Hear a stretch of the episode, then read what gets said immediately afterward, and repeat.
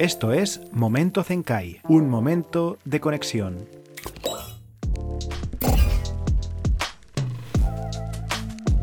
Gestionarse a sí mismo, por Peter Drucker.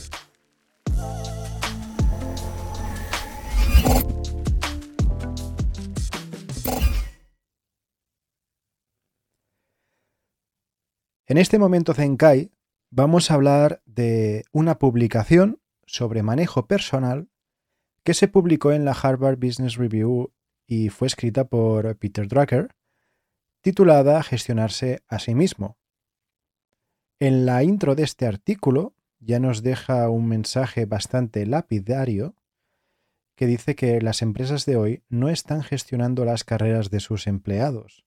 Los trabajadores de hoy deben ser sus propios CEOs, sus propios gerentes generales haciendo un poco alusión a la tan reclamada proactividad que se solicita en las empresas, ¿no? El labrarse cada uno su propio camino, el anticiparse a las peticiones del jefe.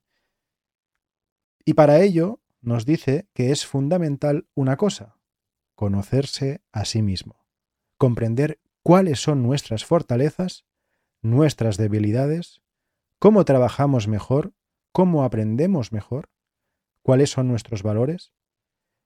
Y entre todo esto, remarca que sólo a partir de nuestras fortalezas podremos alcanzar la excelencia. Nos pone de ejemplo a Napoleón, a Da Vinci, a Mozart. Nos pone de ejemplo a estos personajes como personas que siempre se gestionaron a sí mismos. Históricamente no había muchas opciones. Si nacías en familia de campesinos, estabas destinado a ser un campesino. Si eran carpinteros, pues carpintero. Pero hoy en día las personas tienen miles de opciones y para ello es necesario conocer las fortalezas de cada uno para poder desempeñarse de la mejor manera. Para conocer estas fortalezas de nosotros, nos dice Peter Drucker, que la única opción es el análisis de feedback, es decir, cada vez que tomemos una decisión, apuntemos qué es lo que esperamos que va a ocurrir y un año más tarde debemos comprar, comprar no, comparar los resultados reales con las expectativas. Aplicar esta metodología es muy simple y lo puedes aplicar durante dos o tres años y en estos dos o tres años nos mostrará nuestras fortalezas y eso es lo más importante que debemos saber. Drucker nos dice tres cosas. La primera es que debemos situarnos en nuestras fortalezas para producir resultados. La segunda, que debemos trabajar en mejorar nuestras fortalezas. Y la tercera, que debemos descubrir dónde nuestra arrogancia intelectual está provocando una ignorancia paralizante y superarla.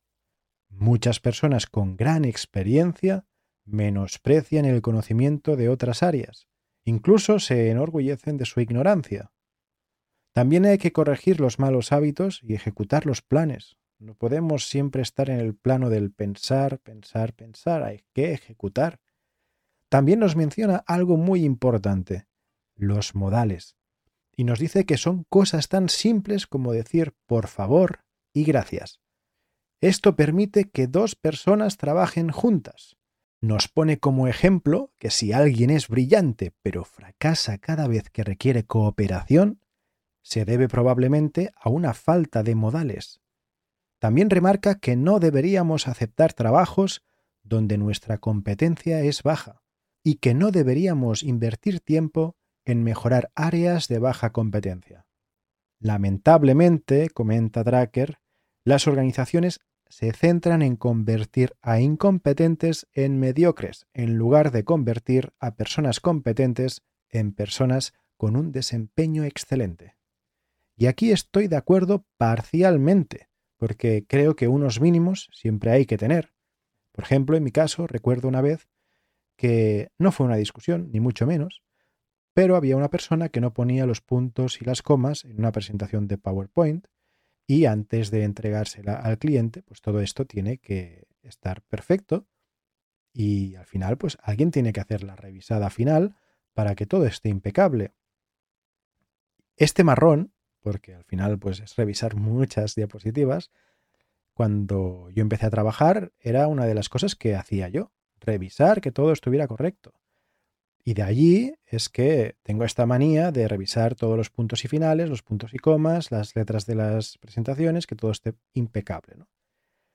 Pues la otra persona, no esa persona, sino otra persona, alegaba que la persona que se había olvidado de poner todas estas cosas, de ser consistente a lo largo de una presentación, pues que no era su fuerte, no era su fortaleza ser consistente y que se olvidaba de estas cosas. A lo que yo pensé, bueno, yo también era poco consistente en este sentido, me olvidaba de muchos de estos eh, puntos y al final pues los corregí porque creo que son unos mínimos. Tú cuando vas a entregar algo a un cliente lo tienes que entregar de la mejor manera y una forma correcta de entregarlo es con los signos de puntuación y las faltas de ortografía las menos posibles. Y creo que aquí no se trata de tener una fortaleza en eso, sino de querer hacerlo y de ser disciplinado. Y cuando eres disciplinado y tomas conciencia de ello, esto no es un gran reto. No es un gran reto ser una persona que presenta las cosas de forma pulida, ¿no? Y, y que no hagan daño a la vista. Así que Creo que sí, que es bueno que cada uno se desarrolle en sus fortalezas, pero también es necesario unos mínimos y saber definir esos mínimos, ¿no? Cuándo es algo mínimamente requerido y cuándo es algo que ya depende un poco de las fortalezas de cada uno. Siguiendo con el artículo, muchas personas no saben cómo hacen las cosas y otras lo hacen de formas que no les son idóneas, lo que les impide desempeñarse correctamente. Nuestra forma de trabajar óptima también es un tema de personalidad, así que es tan importante conocer nuestras fortalezas como la forma de trabajo que mejor nos va. Lo primero que debemos saber es si somos lectores o auditores. Nos comenta el autor que las personas rara vez son ambas cosas y que la mayoría de las veces no saben qué son. Nos remarca la importancia de conocerlo, y de las implicaciones que podría tener no saberlo. Dwight Eisenhower, expresidente de los Estados Unidos, cuando era comandante supremo de las fuerzas aliadas en Europa, leo textualmente, era el favorito de la prensa. Sus conferencias de prensa eran famosas por su estilo. El general Eisenhower mostraba un dominio total sobre cualquier pregunta que se le hacía y era capaz de describir una situación y explicar una política en dos o tres frases elegantes e impecablemente compuestas. Diez años después, los mismos periodistas que lo habían admirado veían al presidente Eisenhower con franco desdén, se quejaban de que nunca contestaba las preguntas y que, en cambio, divagaba interminablemente sobre otras cosas. Y lo ridiculizaban constantemente por despedazar el idioma inglés con respuestas incoherentes y antigramaticales. Eisenhower aparentemente no sabía que era un lector y no un auditor. Cuando era comandante supremo en Europa, sus ayudantes se aseguraban de que cada pregunta de prensa fuera presentada por escrito al menos media hora antes de comenzar la conferencia, y entonces Eisenhower estaba en completo control. Cuando llegó a la presidencia, Eisenhower sintió que debía hacer el mismo tipo de conferencias de prensa que hacían sus predecesores, de forma totalmente espontánea. Lo que no sabía era que los antecesores eran auditores y no lectores. Termina la anécdota diciendo que pocos auditores pueden ser convertidos o convertirse ellos mismos en lectores competentes y viceversa. Es decir, a priori, los lectores tampoco pueden ser convertidos a auditores. Y visto esto, lo segundo que debemos saber es entender cómo aprendemos. A muchos grandes escritores les va mal en el colegio, nos cuenta Peter Drucker, porque los escritores no aprenden escuchando y leyendo, aprenden escribiendo. Y como los colegios no les permiten aprender de esa forma, obtienen malas notas. Las escuelas están organizadas bajo el supuesto de que existe una única forma de aprender igual para todos. Y aquí voy a lanzar una lanza a favor de las escuelas, que creo que son plenamente conscientes de que hay muchas formas de aprender, pero de la teoría a la implementación hay un trecho enorme y simplemente optan por lo que consideran más óptimo según las posibilidades de la escuela. Peter Drucker nos pone un ejemplo de un tipo de persona que aprende tomando notas, que es el caso de Beethoven, que dejó una gran cantidad de anotaciones. Y yo recuerdo ahora mismo que una vez en el colegio pillaron a un compañero con una chuleta, era un compañero que no estudiaba nunca y pasaba un poco de todo, pero la profesora, en lugar de suspenderlo directamente, lo que hizo fue llevárselo fuera de la clase, y ella estaba entre la clase y el pasillo, porque tenía que ir vigilando, y le iba preguntando las preguntas.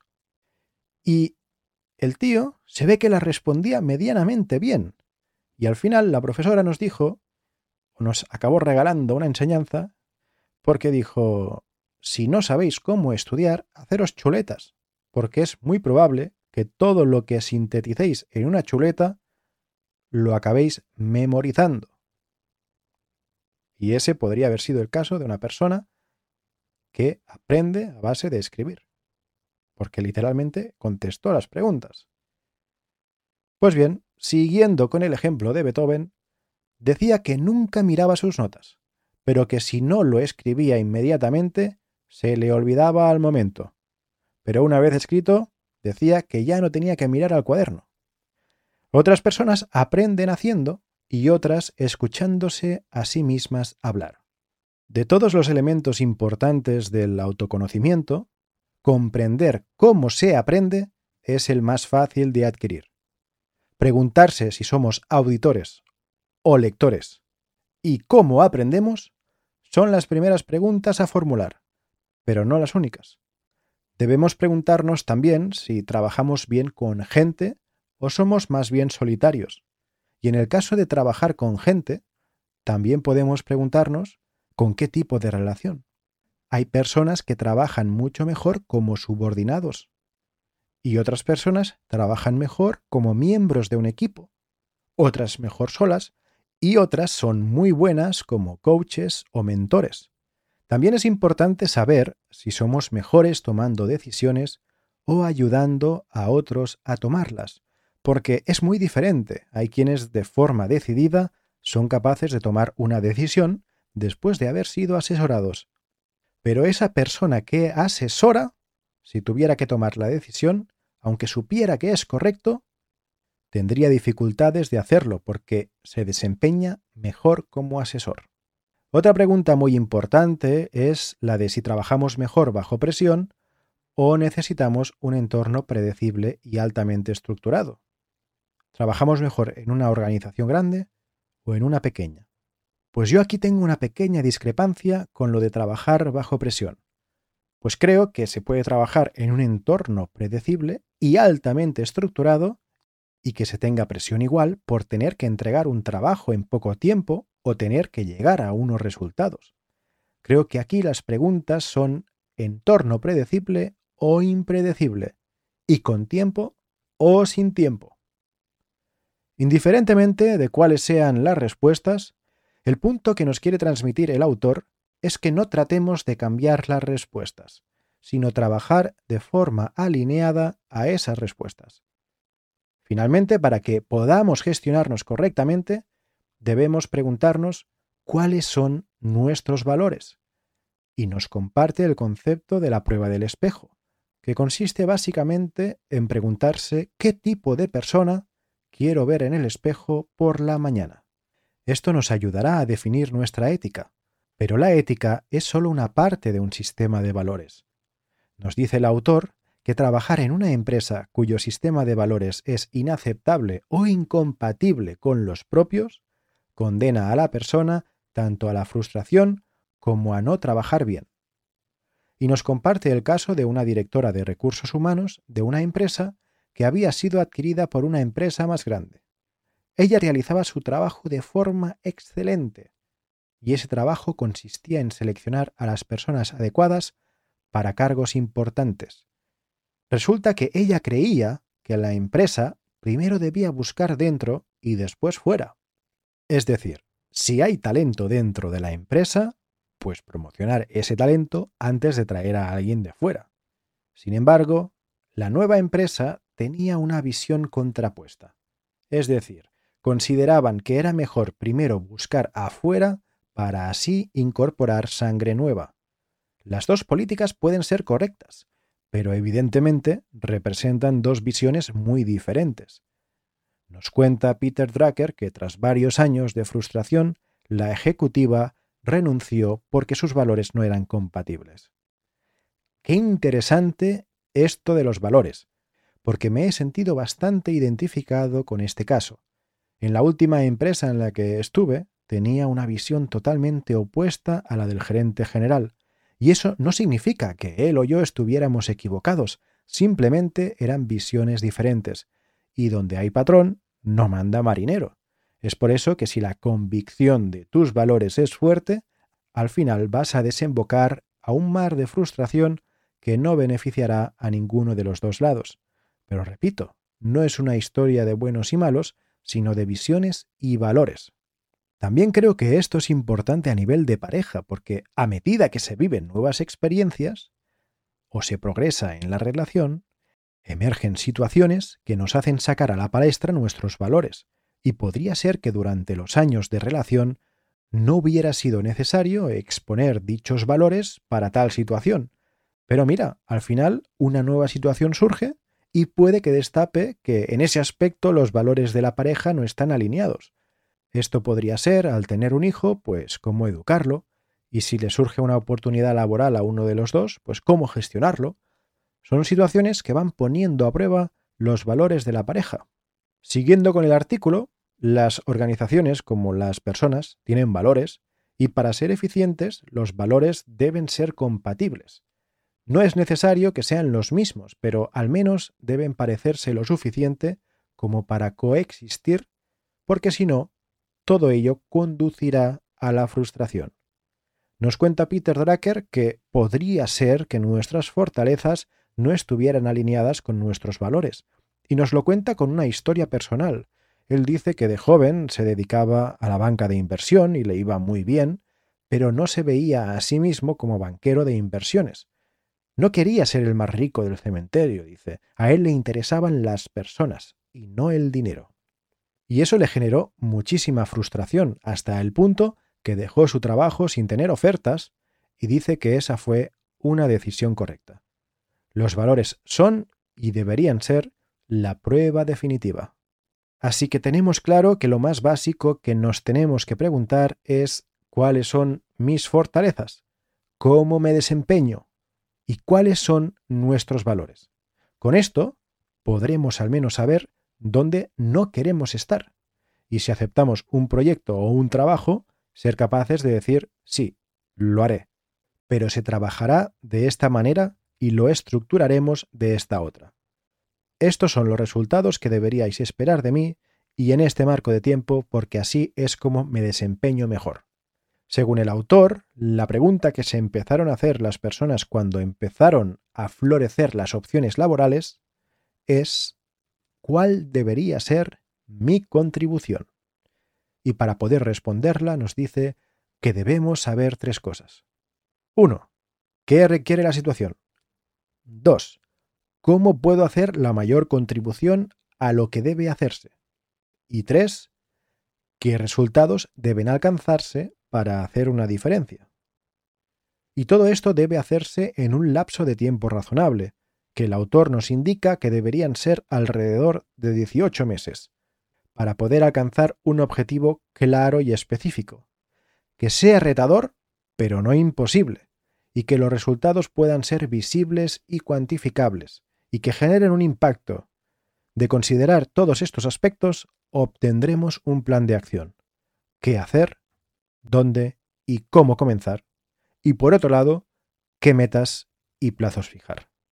Pues bien, con esto claro, nos habla de que tenemos que responsabilizarnos de las relaciones, ya que la mayoría de las veces trabajaremos con otras personas y nos dice que este tema tiene dos partes.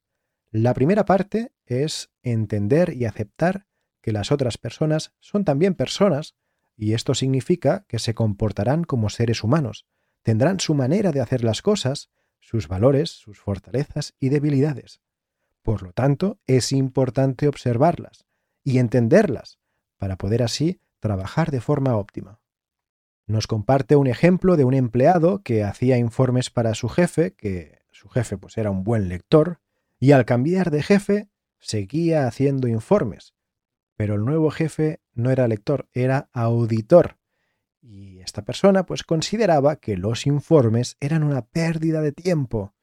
Y todo esto se podría haber evitado analizando al nuevo jefe y dándole aquello que los hace más eficaces, que es lo que Peter Drucker llama administrar al jefe. Y obviamente esto no solo aplica al jefe, sino también a otros compañeros. Bueno, pues para terminar el artículo, nos regala una reflexión sobre la importancia de tener una actividad paralela al trabajo, en forma de hobby o de proyecto personal, porque es probable que a la mitad de nuestras vidas estemos aburridos de lo que llevamos haciendo durante años y años, y podríamos considerar dar el salto a aquello que nos hemos dedicado de forma secundaria durante nuestra vida y considerarlo como una actividad profesional. Porque en una sociedad del conocimiento, donde se espera que todo el mundo tenga éxito, cosa que es imposible, existen muchos casos de fracasos, y por ello es fundamental contar con un área en la que uno pueda desarrollarse, contribuir, ser alguien y en definitiva tener un poco de éxito. Gestionarse a sí mismo requiere pensar y comportarse como un gerente general de nuestras vidas. Lo dejamos aquí, espero que te haya resultado interesante. Nos vemos en un próximo Momento Zenkai. Chao.